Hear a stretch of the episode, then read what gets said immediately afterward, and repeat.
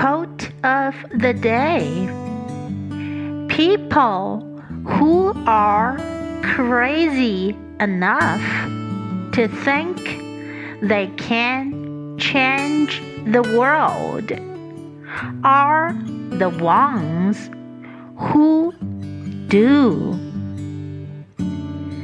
By Steve Jobs. People who are crazy enough to think they can change the world are the ones who do. Word of the day Crazy. Crazy.